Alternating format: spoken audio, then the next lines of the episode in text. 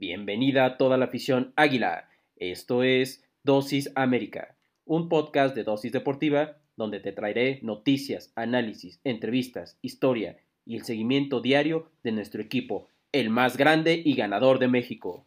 Yo soy Jürgen González Peña y diariamente te inyectaré tu dosis América. Recuerda que puedes sintonizarnos de lunes a viernes a través de Spotify, Anchor FM, Apple Podcasts, Google Podcasts y Radio Public. Sin más que agregar, comenzamos.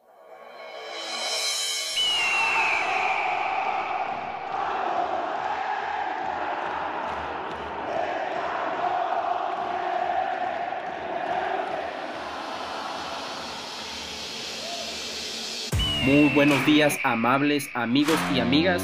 Ha llegado la hora, sí señor, el espacio de nuestras águilas aquí desde Dosis Deportiva, en este que ya es nuestro segundo episodio en Dosis América, el equipo más grande y ganador de México sin lugar a dudas.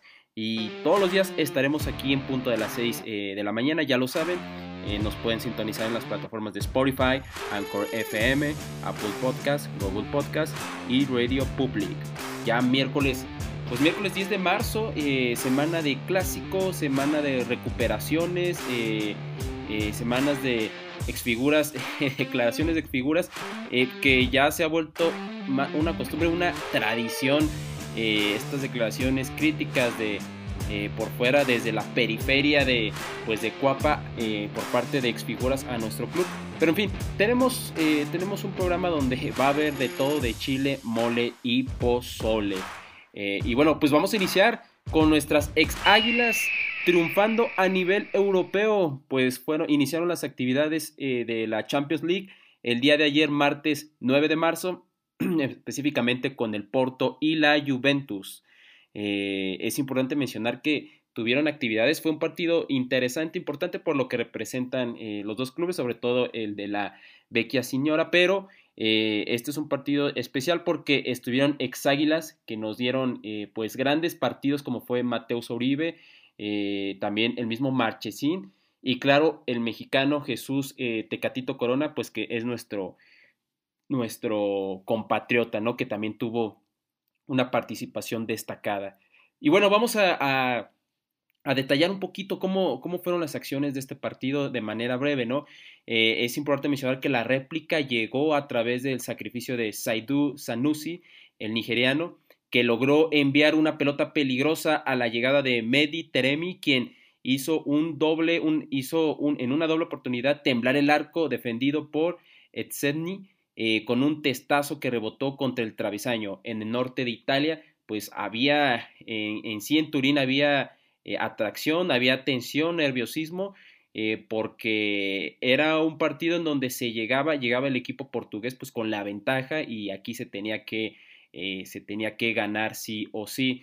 Sin embargo, la sorpresa llegó cuando Cooper sancionó un claro penal a favor del, conjunto de Sergio Consensau, que Sergio Olivera intercambia por gol. La conquista en condición de visitante obligó a la vecchia señora a marcar por lo menos, por lo menos dos tantos para igualar la serie y extender la definición al tiempo pues suplementario. Lo único positivo para los de Andrea Pirlo era que todavía el partido le quedaba mucho por jugar Acuérdense que estos, estos encuentros y en general los encuentros no se acaban hasta que se acaban. El empate para el dueño de casa pudo llegar mediante otra aparición de el español Álvaro Morata, pero el delantero volvió a perder en el mano a mano con el exarquero de Lanús y nuestro el exarquero de Lanús, exarquero lagunero y exarquero americanista Marchesín que agigantó su figura para ahogarle el grito al español y posicionarse eh, definitivamente como el próximo referente eh, en la valla de la selección argentina. Esto muy importante para Marchesín.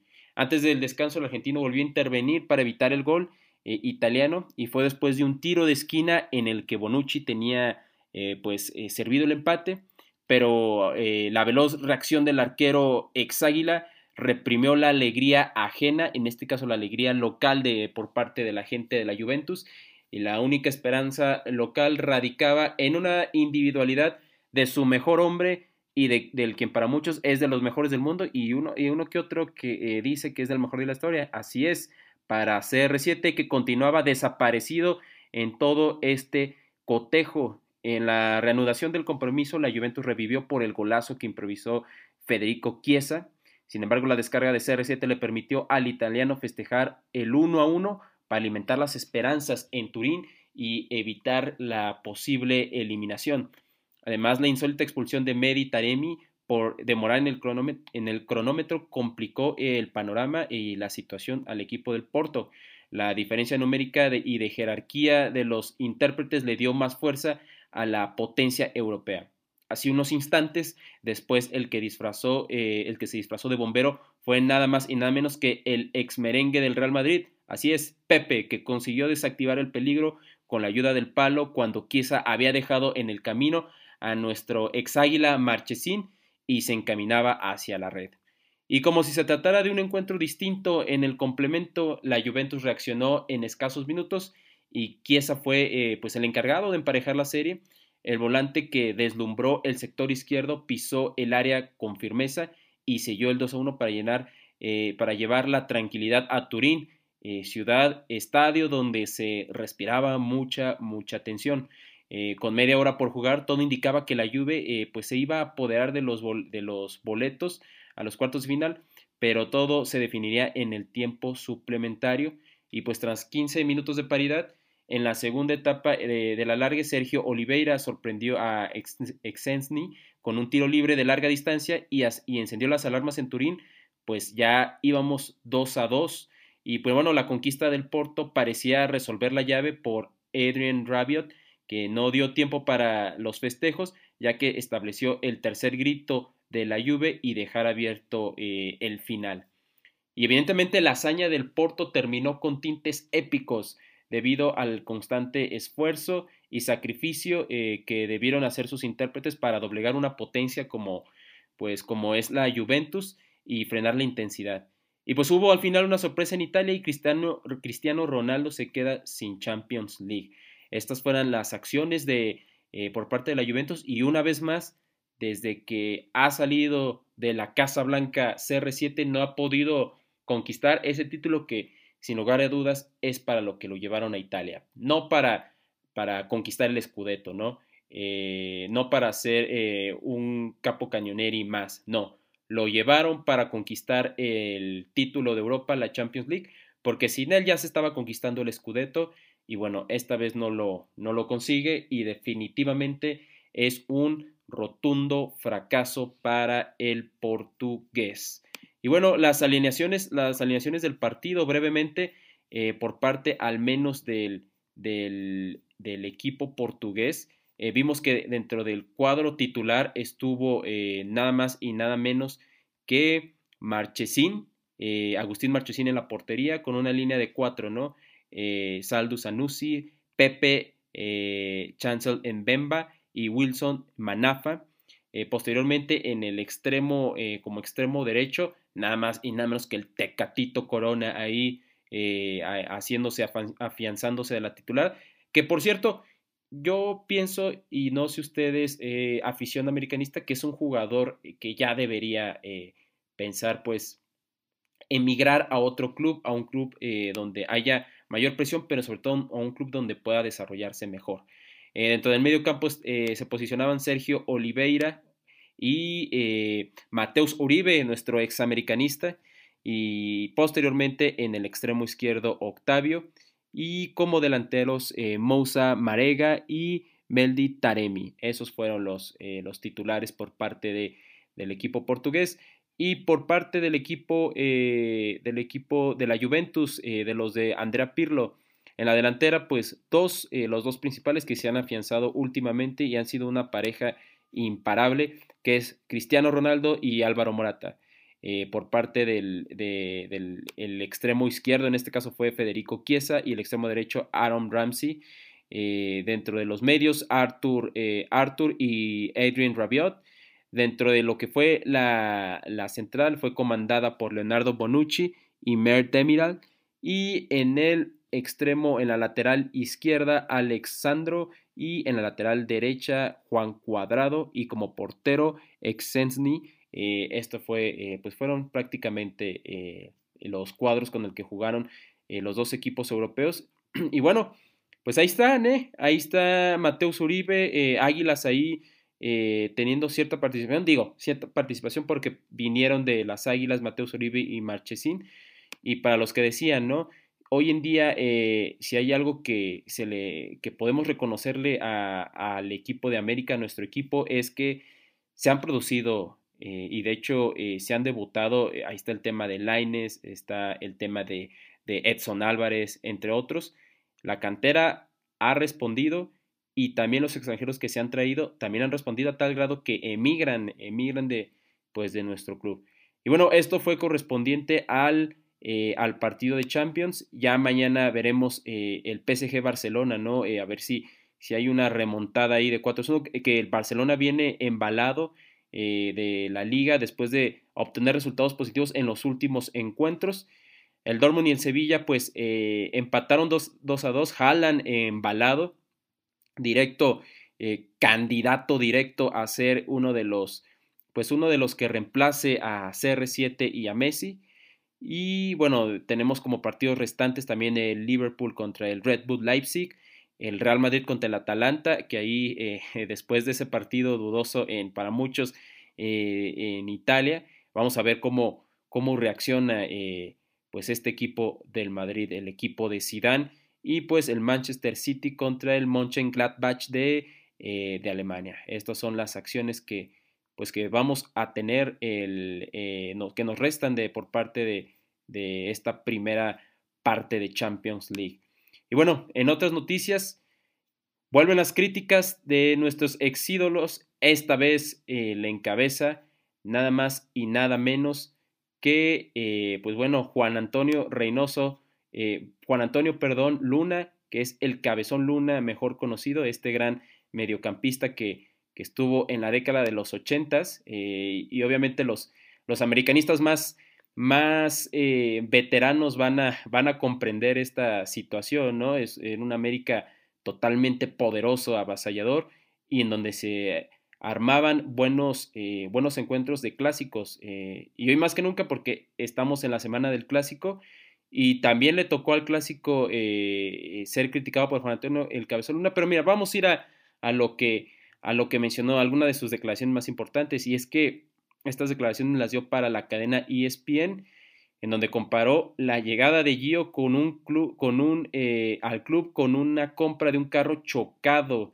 em, eh, mencionando también que su arribo se dio más por un tema de negocio, eh, más que por un tema deportivo, futbolístico. Y esto fue lo que dijo textualmente. Giovanni venía de la MLS del Galaxy y no hizo nada. La gente de América compró un producto bastante malo. Por ejemplo, si tú estás viendo un carro chocado, no lo vas a comprar, eso es lo lógico, pero al final el América sí lo hizo. Sabemos que en el fútbol ahora es mucho negocio. Puedes comprar un carro eh, chocado como si fuera nuevo porque sabes que vas a tener una ganancia y si es negocio para algunas personas, entonces puedes decir que estuvo bien que llegara. Pero si vas a hacer las cosas para traer a un jugador que haga diferencia en el América, entonces no puedes comprar un carro chocado como Giovanni Dos Santos, ya que todos hemos visto su bajo rendimiento en el terreno de juego. Esto fue una de las cosas que dijo el cabezón Luna, que en el cual pues yo creo que la mayoría de, nosotros de la afición vamos a, vamos a, estar de acuerdo. Eh, Giovanni la verdad es que ha llegado y quizás sea un tema más de lo que hemos esperado nosotros, eh, americanistas águilas, eh, que hemos eh, esperado más nosotros de él, de lo que Giovanni Dos Santos podría dar. A ver, yo les pregunto, ¿cuándo fue las últimas actuaciones destacables, fueras de serie de Giovanni Dos Santos? Que fue en su momento, muchos decían, y, y a lo mejor suena exageración, que iba a ser como una especie de Ronaldinho, ¿eh? y en esos ya lejanos 2004, cuando quedó campeón de, pues campeón de la, eh, de la Copa del Mundo en Perú 2004. Muchos lo, comparaban con, con esa clase de fenómenos. La verdad, yo que recuerde, la última eh, gran actuación que tuvo Giovanni Dos Santos fue en el 2009 y sobre todo en esa Copa de Oro donde se le ganó a Estados Unidos. Y bueno, si quieren, eh, vamos a ser más, más flexibles, ¿no? Igual unos dirán, no, en el 2014, sí, yo también estoy de acuerdo, ¿no? En el 2014 fue quizás su actuación más, eh, más destacada, pero de ahí no se le ha visto nada y en el equipo de donde vino, de las Águilas, en este caso el, el Galaxy de Los Ángeles, de plano tampoco se vio nada. De hecho, el Galaxy es el que lo da casi gratis a, a, Giovanni Dos Santos. Y bueno, en fin. Pero esto no fue lo único que dijo eh, este, el Cabezón Luna. Eh, la llegada de Giovanni Dos Santos a las filas del Club América no ha rendido como lo esperado. Y eh, pues obviamente baja de nivel, las lesiones, ha impedido mostrarse en su mejor nivel. Y obviamente dicha situación pues no escapa, no escapó de, uno de nuestros ídolos americanistas como es Juan Antonio Luna, quien asegura que la llegada del mayor eh, de los dos santos eh, pues obviamente no ha sido eh, la más, pues la mejor de las decisiones. Obviamente, bajo la misma línea mencionó que fueron las influencias de los famosos promotores. Miren, aquí ya, ya este, el Cabezón Luna ya eh, menciona no nada más al Club América, eh, ya menciona también a los promotores, los que propiciaron la llegada de Giovanni al equipo América. Eh, quien fuera de, un gol en el Clásico Nacional de Chivas no ha mostrado gran cosa, y es la verdad, ¿no? Después de ese clásico que tuvo ante Guadalajara en el que anotó gol, no hemos visto mucho de, Giovanni Dos Santos en su etapa en América. desafortunadamente las lesiones eh, le están también, no le están jugando nada bien. Y si yo creo que si alguien quiere eh, o, un conjunto de gente quiere que le vaya bien, es toda la afición azul crema. y obviamente porque queremos que nos si le va bien a Dos Santos, le va, le va a ir bien a nuestro equipo. Y sin embargo, no ha sido así. Y esto menciona también eh, el Cabezón Luna, ¿no? esas son contrataciones que hacen por medio de un promotor. Si tú buscas un poco las noticias atrás en el tiempo, te vas a dar cuenta que a Giovanni lo empezaron a promocionar, eh, apareció en Miami y supuestamente de ahí se encontró con los jerarcas del club y después ya apareció en América. Mira, eh, al parecer el cabezón Luna sabe cosas que no muchos, eh, por lo que veo, y bueno, puede tener cierta lógica. Y no nada más dijo eso, hay cosas que la gente hace que sucedan, pero en realidad todos hemos visto el desempeño de Giovanni. Yo me quedo con el gol que le dio el triunfo al América en el clásico. Después de ahí, ha sido un jugador que no ha brillado absolutamente nada en el América. Y bueno, completamente, ¿eh? me gustaría que no tuviese la razón, porque digo, Giovanni Dos Santos es un jugador con mucho talento. Yo fui eh, uno de los que dije, bien, vamos a darle el beneficio de la duda, ¿no? Eh, vamos a darle a regañadientes. Yo, yo como aficionado, acepté que que llegara, que arribara a Cuapa Dos Santos, pero bueno, no ha sido así. Y los números no, pues no dicen lo contrario también, porque, eh, bueno, el costo por gol de Gio al América es de 2 millones de dólares. Y 2 millones de dólares. Y, bueno, eso es este, algo, pues algo que, que es muy, es muy, es mucho para, eso es un gasto más que una inversión. Y, el, y es importante mencionar también que el atacante suma 40 partidos, Giovanni suma 40 partidos y solamente 3 goles con las Águilas. Una, definitivamente una, pues una, o sea, una ración nada favorable y pues más que inversión ha sido un gasto y me atrevería a decir que en la nómina también se ha visto afectada, por lo que yo pienso eh, que ya debe, se debería tomar una decisión con el mayor de los dos santos para que se le puede encontrar otro club porque de plano no ha rendido ¿eh? y, se le han dado varias oportunidades. Por otra parte, el histórico mediocampista Sulcrema también señaló que la directiva capitalina, encabezada por Santiago Baños, eh, por no tener buen ojo eh, a la hora de realizar las contrataciones, pues tiene gran parte de la responsabilidad. ojo, también le llovió a Santiago Baños y de no entender lo que es la esencia del club lo cual te marca la calidad de jugadores que deben eh, de militar en el cuadro americanista. Esto lo mencionó. También menciona lo siguiente, eh, el cabezón Luna. En América no hay quien pueda resolver de buena manera las contrataciones. Por ejemplo, Santiago Baños jugó en el Atlante, Necaxa y Rayados, entonces no creo que tenga esa capacidad de traer un jugador como Salvador Cabañas, como Vigic como Sague o como el mismo Cuauhtémoc Blanco, jugadores que te resolvían un partido en una jugada y es una realidad que hay jugadores muy buenos, pero no sabemos por qué no llegan a la América. La gente que está ahí en América es la que decide y no sabemos qué intereses tenga eh, en, que se, en que se quede o en que se vaya. Y la verdad es que hay un hueco terrible en la toma de decisiones porque no se sabe quién es el que las toma realmente. Santiago Baños no tiene la sangre americanista, no ha entendido qué es el América y no puede tener un sano juicio para saber qué jugador traer. Eh, bueno, y finalmente, pues eh, nuestro ídolo, uno de nuestros ídolos americanistas, habló eh, de los casos de Salvador Cabañas y Chucho Benítez como claros ejemplos de que el club, de que el club sabe el nivel de jugadores que debe llegar, llevar, a lo cual yo estoy muy, muy de acuerdo. y también mencionó ya por último si quieren un América espectacular, tienen que conseguir un centro delantero que meta goles. Un Salvador Camañas que metía goles hasta, el, hasta dormido, un Chucho Benítez igual. Y esa es la muestra que no se trata de descubrir el hilo negro. Ya lo viste en su momento y te diste cuenta de lo bien que funciona eh, el América. Entonces hay un jugador de esos eh, que de otra manera no, eh, de esos que de otra manera pues no, no van a, no va a pasar absolutamente nada, lo cual Estoy de acuerdo. Yo creo que si lo que necesitamos es alguien que meta gol y sobre todo en la media. Sin embargo, eh, obviamente estamos en un tema eh, pandémico y sabemos que las arcas económicas en general en el fútbol pues no están del todo sanas. Pero bueno, antes de seguir continuando vamos a una breve pausa y regresamos.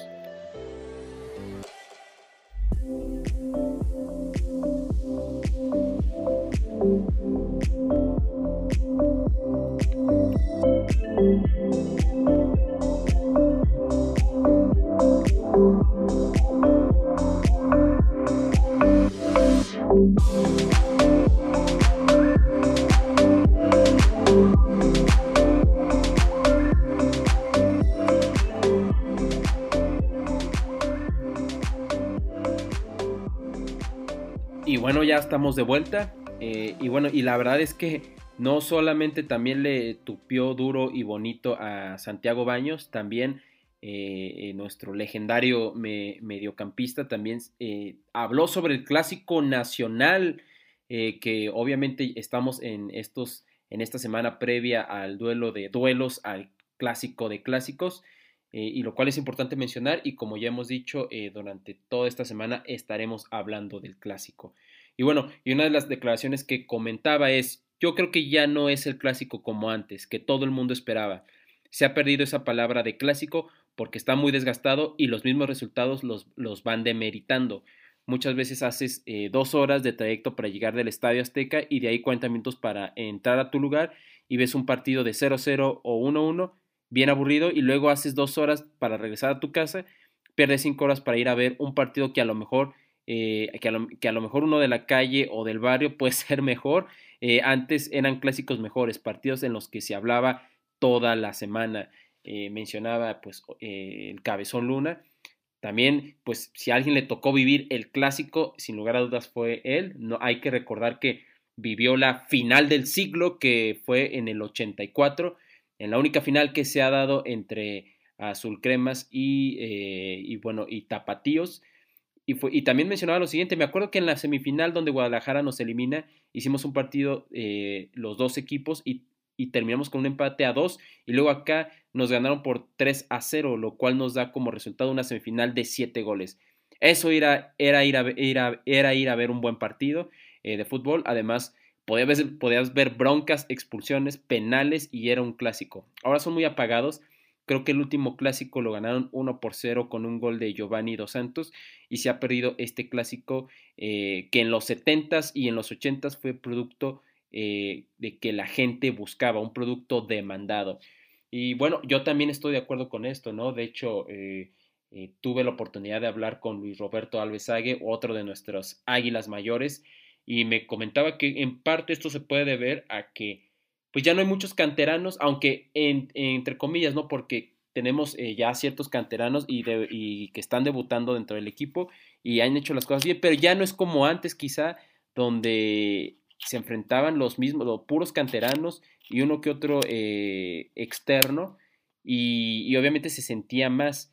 Eh, evidentemente también lo que desde mi punto de vista y, y es algo que les quiero expresar, afición azul crema, yo pienso que también el Guadalajara, el equipo del rebaño sagrado, pues no, no ha tenido grandes resultados y lo cual no es secreto, eh, no, es, eh, no es encontrar el hilo negro, no ha tenido grandes resultados y se ha perdido el interés. Yo desde mi punto de vista, a mí siempre eh, los partidos contra Guadalajara para mí siempre van a ser el clásico se habla de un posible nuevo clásico con Tigres, en el cual, desde mi parecer y desde el parecer de muchos americanistas, el juego con Tigres sí eh, nos hemos visto en finales, sí, nos hemos dado con todo en cada una de las finales, hemos perdido nosotros y les hemos ganado muchas a ellos también, pero eh, tanto como para decir que es un clásico, no. Sí es un partido que reconozco diferente, pero un clásico no, y también para ellos no somos un clásico. El clásico de Tigres es contra Rayados y nuestro clásico es contra Rayadas, contra el Guadalajara, eh, pero sí, en sí le ha le ha faltado al equipo del Guadalajara eh, poner de su parte en eso. No es lo mismo, imagínense, eh, jugar contra, eh, contra nuestro acérrimo rival estando en la posición 3, imagínense que esté debajo de nosotros, ahí en la posición tercera, y, que, y, que, llegue, y que el domingo vayamos a jugar un, casi, casi un duelo directo para ver quién obtiene el superliderato es muy diferente eso a ir a jugar pues con el equipo que pues que ahí está de media tabla para abajo rondando y todo eh, eh, es muy muy distinto. Y miren que la institución de Guadalajara es una institución que respeto que respetamos pero sin lugar a dudas eh, al equipo de pues de, de Jalisco al equipo del Guadalajara le ha faltado mantener más esa regularidad cosa que si bien nosotros también hemos tenido nuestros altibajos en Cuapa eh, hemos, nos hemos mantenido más en esos, en esos, en esos duelos, en esos juegos por, por títulos y en esas finales. Y bueno, y la, última declaración que dio eh, el Cabezón Luna fue, yo creo que se ha perdido la identidad y el arraigo con los clubes. Les da lo mismo estar jugando en América y el próximo año estar jugando en Chivas o estar en otro lado. Se ha perdido ese símbolo que, que se tenía antes eh, Oribe Peralta estaba con América y al siguiente torneo apareció con Chivas. Eh, al estar en América hizo, el estar en América hice muchos amigos y tenía que saludarlos y es normal.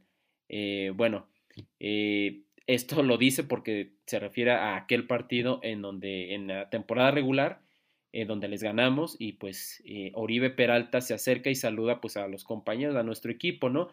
Que para mí y para muchos Oribe Peralta nos dio mucho, cosa que no le está, no le está, no lo está haciendo con Guadalajara. Nosotros podemos estar a gusto, ¿no? Que en América respondió muy bien Oribe Peralta, pero sí fue una, una decisión eh, medio, medio, más bien muy polémica el poderse ir a, a, Chivas. A mí no me hubiera gustado, digo, si te vas de América, vete a Santos mejor, ¿no? no o que era como que tu equipo eh, donde veniste, pero al acérrimo rival, a mí no me, no me generó como que, vaya, en lo personal a mí no me gustó. Pero en fin, ya estaremos hablando de estos, eh, de estos amores prohibidos, amores prohibidos o traiciones, como lo quieran ver, eh, sobre jugadores que han vestido ambas camisetas, que no son uno o dos, eh, han habido varios ahí que se han ido de América a Guadalajara y de América a, y de Guadalajara a América. Pero bueno, eh, pues eso es lo que dijo el, el, Cabezón Luna, quien fuera campeón en la temporada 1983 y 1984, esa temporada donde se jugó la final del siglo contra Chivas, la única y en la que, pues la única final que se jugó, la ganamos nosotros. Y también fue campeón eh, con América, igual en el 84-85, consiguiendo el bicampeonato ahí jugando con otro de nuestros eh, acérrimos rivales que son los Pumas de la universidad y posteriormente eh, campeón en, en, el 85 nuevamente, eh, en el 87, 88 y en el 80 y, en, el, y en la compa de, la, en la campeón de campeones del 87, 88, ¿no? Ahí nada más y nada menos eh, el palmarés de, de, pues del Cabezón Luna, que no fue nada, pues no, no, no es poca cosa, ¿eh? No es poca cosa.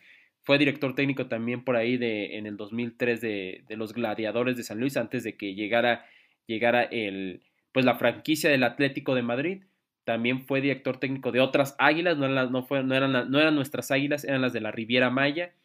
En el 2008 ya se acordaban muchos esas épocas, ese 2008 eh, horrible eh, con Bauer. eh, bueno, fue nuestro entrenador Posteriormente regresó a San Luis en el 2009 y eh, después iría a Tijuana del 2009 al 2010 y acabaría ya en su carrera como director técnico, al menos hasta ahora, con los ya desaparecidos tiburones rojos del Veracruz, tanto en el 2013 como en el 2014 y una segunda etapa en el 2017, ¿no? Esto fue, pues esto fue lo que, lo que pasó con, con, con el Cabezón Luna. ¿Qué es lo que opinan ustedes? Eh, ¿Creen que fueron, creen que tiene razón? Yo creo que en la, en la gran mayoría de las cosas tiene razón.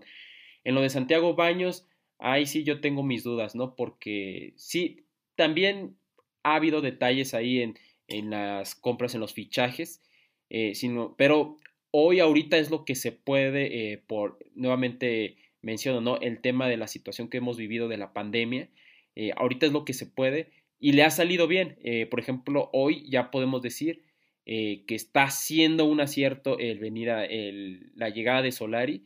Eh, y digo, lo digo apenas porque todavía hay que seguir esperando, hay que, hay que seguir, hay que ver qué más hace Solari. es muy rápido para calificar o para dar una calificación. pero en general creo que en la mayoría de las cosas que dijo el Cabezón Luna tiene mucha, mucha razón y ya la seguiremos platicando más sobre, eh, sobre la semana.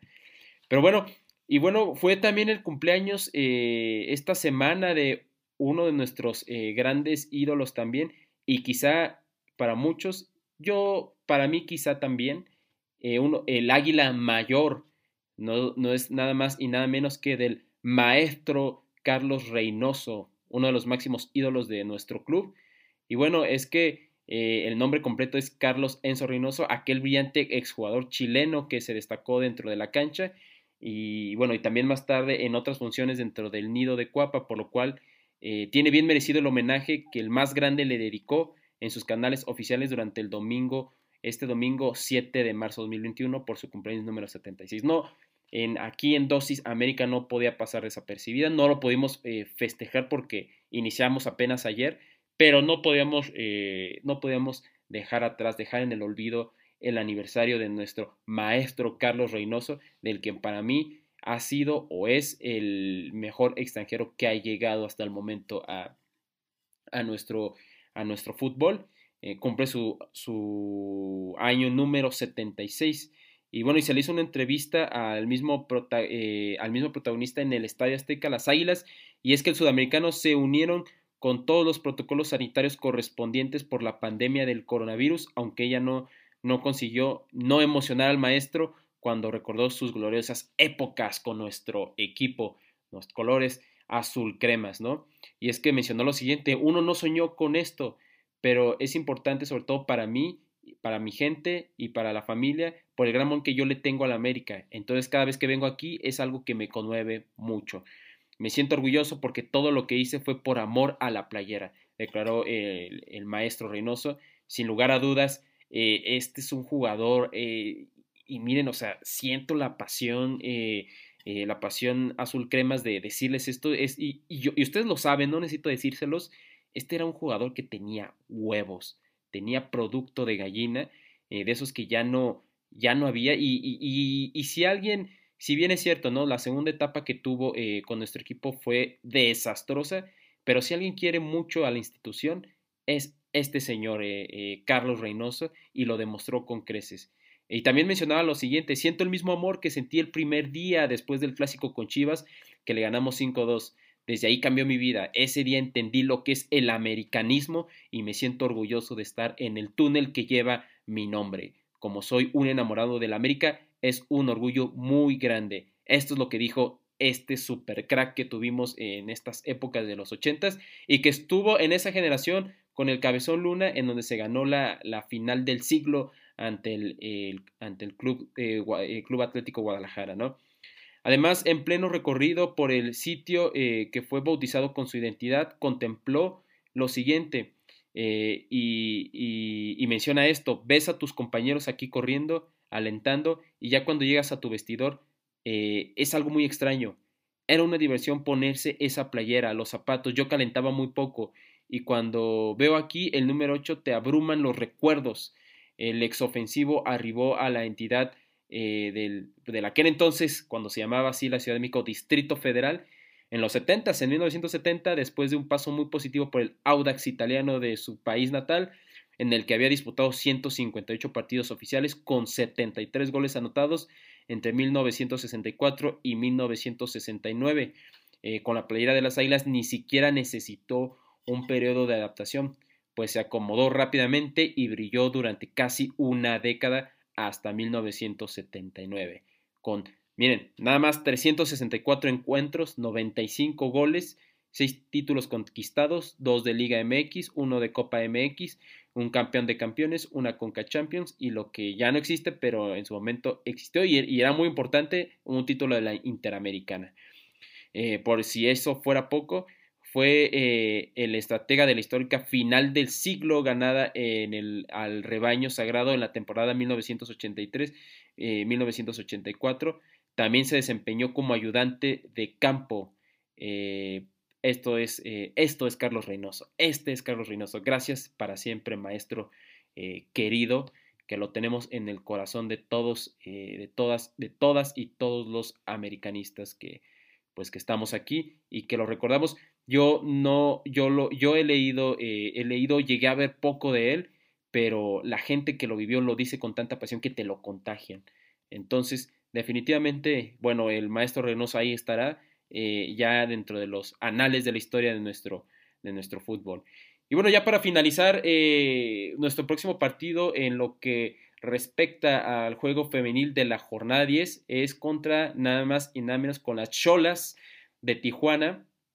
Eh, esto va a ser en nuestra cancha Centenario, que yo digo, ¿por qué en la cancha Centenario? ¿Por qué no lo haces en, en el Azteca? O sea, el que lo hagas en el Azteca, y sobre todo en el Azteca le da, le da a las chavas eh, mayor motivación. No entiendo por qué esta maña eh, de, las directivas de, de hacer los juegos eh, en, pues en los campos de entrenamiento en vez de irte a los estadios ahí. Estamos hablando de equidad, de que quieres tener una liga femenil elite y todo, y las mandas a, las, pues a, las, a los campos ahí de, entrenamiento, ¿no?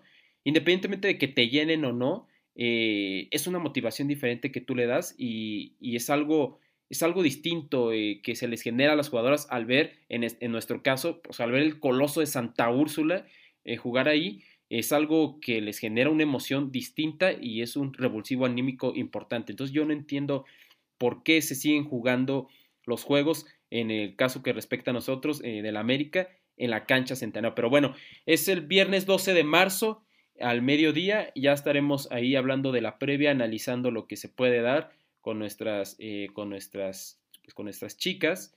Eh, y, y, pues bueno, a buscar llegar más allá de, eh, del sexto lugar que si que en caso en todo caso de que se pueda se pueda lograr la pues la victoria se podría alcanzar inclusive eh, nada más y nada menos que el tercer lugar el cuarto lugar porque el primero es Tigres con 22 puntos nosotros estamos con 15 entonces podríamos ponernos en, el, en la posición quinta más bien sí en la posición quinta y, seguir avanzando, ¿no? Porque Monterrey tiene 16 eh, puntos, habría que esperar a que no gane Monterrey, eh, pero lo, cual veo muy, complicado. Eh, las, las, Pumas, los Pumas llevan 19 puntos, las Chivas la misma cantidad de puntos, las Atlistas llevan 20 y, y los Tigres de la Universidad de Nuevo León 22. Entonces, va a ser importante ganar este partido porque después de, las Cholas vienen las Tigres. Entonces eh, va a ser un duelo de pronóstico totalmente eh, reservado.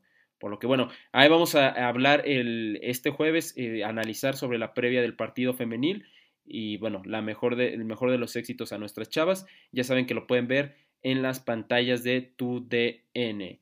Y, bueno, ya por último aparece también una imagen de la recuperación de Nico Castillo. Eh, esto apareció en las redes sociales del Club América, ahí con, con el médico y, sosteniendo una playera autografiada eh, Castillo, diciendo eh, pues que ya poco a poco ya iba, ya iba este otro jugador. Ya hablamos de, de, de Benedetti y de Yodo Santos. Bueno, este es otro caso de, Nico, al cual primero que nada le deseamos su recuperación. Primero que nada está la persona eh, más que el jugador y deseamos que se recupere pronto y que regrese a las canchas. Sin embargo, eh, pienso que lo que mejor debería de hacer el América es poder eh, buscar otro equipo y, con eso traer a otro, a otro, a otro jugador que, que, le pueda aportar al América porque pienso que pues Nico Castillo ya con esta parte de, de la recuperación y, y, reencontrar su nivel, va a tardar, va a tardar un poco. Pero bueno, si llegan a, a, tomar la decisión de retenerlo, ojalá, ojalá de lo que no ha dado desde que llegó al club. Y, bueno, el, día de ayer, martes, eh, también la, la, la, liga dio a conocer el, pues, lo que es el, pues, el once inicial de, la, de, pues, de lo que fue la jornada, eh, la jornada 10. Y bueno, tenemos a dos de nuestros águilas aquí. Eh, vamos a empezar con el portero. El portero que fue elegido fue Jesús Corona, que es como los vinos, ¿eh? Ya lleva mil años y sigue siendo destacado la línea de tres entre Nicolás Díaz, del, pues en este caso del, del, conjunto del Mazatlán, eh, Gustavo Cabral del Pachuca y Kevin Álvarez de igualmente del equipo Tuzo. En la media, Aldo Rocha, el, este Fernando Gorriarán del Santos, que ha sido un temporadón para este mediocampista uruguayo. Y bueno, y en el extremo izquierdo, nuestro jugador Mauro Laines, y en el extremo eh, derecho Luciano Acosta de Atlas. Y como delanteros, pues fíjense, tenemos a los tres delanteros tenemos a tres seleccionados, eh, en específicamente pues a Santiago Muñoz, eh, a Henry Martin como centro y a Rogelio Funes Mori como extremo, extremo izquierdo. Ambos, pues ambos ahí candidatos a ser llamados a la selección. y, bueno, sobre todo Santiago Muñoz que pues tiene ahí la doble opción de, ir, de poder ir con el conjunto de las barras y las estrellas. Eh, Henry Martin, que nos ha dado eh, buena cantidad de goles, es el goleador de nuestro equipo. Y bueno, Rogelio Funes Mori, que ahí ha habido una serie de discusiones de que si puede ir o no por el, el tema de la nacionalidad, etcétera. Digo que sí puede ir, pero pues ya, ya saben cómo está el tema de los naturalizados, que desde mi punto de vista, si eres de Timbuktu, pero vas a dar algo distinto, totalmente eres bienvenido. Pues estas fueron las, eh, el 11 ideal y con esto nos despedimos. Con esto llegamos al final de nuestra segunda edición de Dosis América, el programa que te acerca a las Águilas del la América y que nos trae toda la información que día a día te estaré compartiendo sobre lo que acontece con el equipo más grande y ganador de México. Bueno, para efectos prácticos, el equipo más importante de esta liga.